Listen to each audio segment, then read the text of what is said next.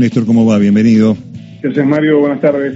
Bien, eh, muy bien. Aquí este, esperando novedades eh, desde el punto de vista de lo que es la investigación del atentado, mucha información dando vueltas con esto, algunos datos sobre la velocidad o en todo caso lentitud de la investigación eh, de este, la causa que va a cumplir dos meses, ¿no? El incidente del primero de septiembre pasado y la este, el perfil político, la vinculación política o la potencial vinculación política con el fenómeno Milman, ¿no? En estas últimas horas.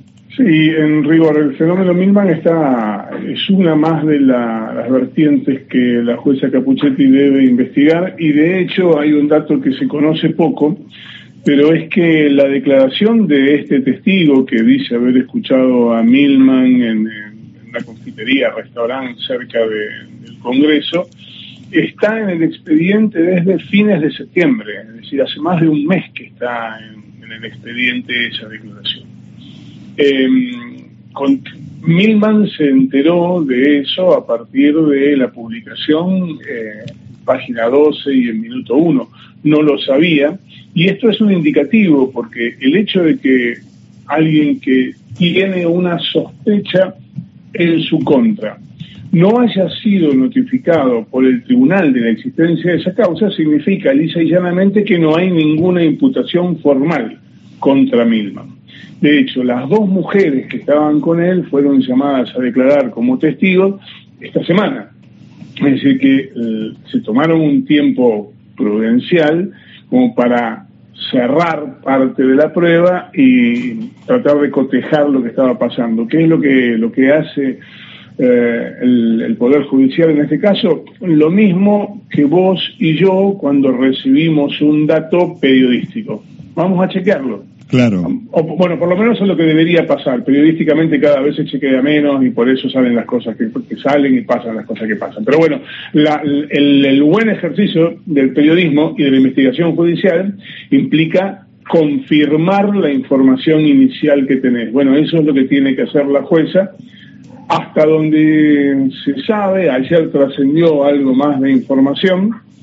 Esa eh, esa descripción de, la frase cuando la maten yo voy a estar camino a la costa, esa descripción fue desmentida por todos los que declararon en esa parte de, la investigación.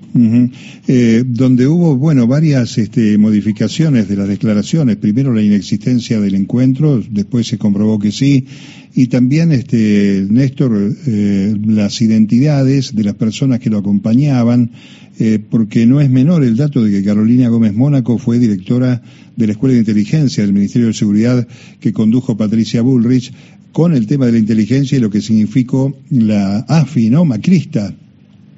Sí, es un, dato más. Yo quiero ser muy prudente, Mario, con esto, porque mm, eh, la pata política que, se está buscando en el expediente, vos sabés que yo tengo una visión muy crítica de cómo eh, se está desarrollando la investigación. Pero esa pata política en ningún momento rozó ni a Bullrich ni a, ni a Milman. De Bullrich lo único que, que aparece es una mención que hace Jonathan Morel, el detenido de Revolución Federal, que en un momento determinado, esto es en una conversación que mantiene con Sabrina Basile, la hija de Alfio Basile, el 13 de octubre pasado, desde hace dos semanas, eh, le dice respecto de Patricia Bullrich que él quiere retomar la actividad de Revolución Federal y que le gustaría una marcha en la que estuvieran el Presto, Eduardo Presto Felipo, el youtuber, eh, Danán, otro mm, eh, otro youtuber, y si me gustaría que estuviera Patricia Bullrich. Esa es la mención que tiene Patricia Bullrich en este contexto. Pero no, pero no hay otra alusión que vaya más allá de esto. Está bien, está muy bien. Eh, la otra noticia vinculada con esto es que, una vez más, eh, se queda sin abogado Sabac Montiel. ¿Es así? Es que en rigor nunca tuvo otro abogado Sabac Montiel, porque nunca le, designaron ese abogado que él había resuelto, que quería este, que le cambiaran el abogado y que había encargado a alguien que le procurara un abogado. Eso nunca ocurrió. no, nunca terminó de pasar, nunca se presentó nadie a decir, bueno, ahora yo vengo yo a entrevistarme con Sabar Montiel para ser su nuevo abogado. Eso nunca ocurrió, es decir, que Sabar Montiel va a seguir teniendo un defensor oficial, probablemente no sea eh, Juan Martín Hermida, probablemente sea otro, pero nadie se ha hecho cargo de manera privada de la defensa de él. O sea que volverá a tener este, un defensor este, dispuesto por el Estado, ¿no? Por el Poder Judicial. Sí, claro, porque una persona que está imputada en una causa no puede no tener abogado. No tener alguien que lo defienda. Muy bien. Eh, Néstor, te cambio de tema rápidamente porque estamos, creo que ya culminando el tema vialidad, la causa obra pública en la provincia de Santa Cruz. Estamos cerca ya del final de las declaraciones este, de las defensas. El lunes tiene que volver a declarar, eh, a alegar, eh, un abogado que se llama Miguel Ángel Arce Ageo, que está con los últimos, tiene la defensa de los últimos dos imputados sobre los que hay, hay que alegar. Por uno está alegando, arrancó el martes pasado y probablemente termine el lunes, después queda uno más y ahí se cierra la etapa de alegatos de la defensa. Luego viene la etapa de réplicas y dúplicas, es decir, primero los fiscales le van a responder a los alegatos de la defensa y después las defensas se van a quedar con la última palabra y le van a contestar al fiscal. Después de eso viene una etapa en la que todo el tribunal le ofrece a los 13 imputados la posibilidad de mm, eh, decir las últimas palabras antes del veredicto. Todo parece indicar que la mayoría de los imputados van a hablar y eso la incluye a Cristina Fernández de Kirchner. Y después de eso, después del último que mm, pronuncia las últimas palabras, el tribunal se retira de deliberar y ese mismo día tiene que dar a conocer el veredicto. Esto estará pasando, todo esto que te acabo de describir va a insumir eh, todo el mes de noviembre, así que a finales de noviembre, principios de diciembre, cuando esté la disputa del Pleno Mundial, vamos a tener probablemente veredicto de esta causa. Bien, muy bien. Eh, me queda pendiente preguntarte, volviendo al tema de los discursos de odio, violencia e investigación, ¿qué pasa con la causa Revolución Federal, la que tiene Marcelo Martínez de Giorgi?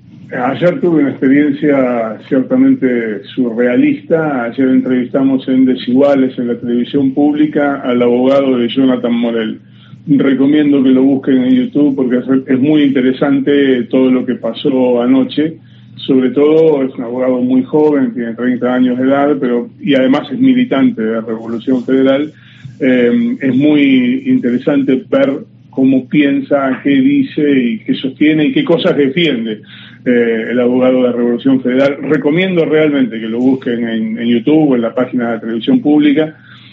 Lo que debe pasar es que eh, eh, yo pensé que podría llegar a ser hoy, va a ser la semana que viene. El juez Martínez de Giorgi tiene que resolver la situación procesal de los cuatro detenidos. Todo parece indicar que se viene un procesamiento. Ese procesamiento involucra a una figura que es algo así como un upgrade de eh, la asociación ilícita.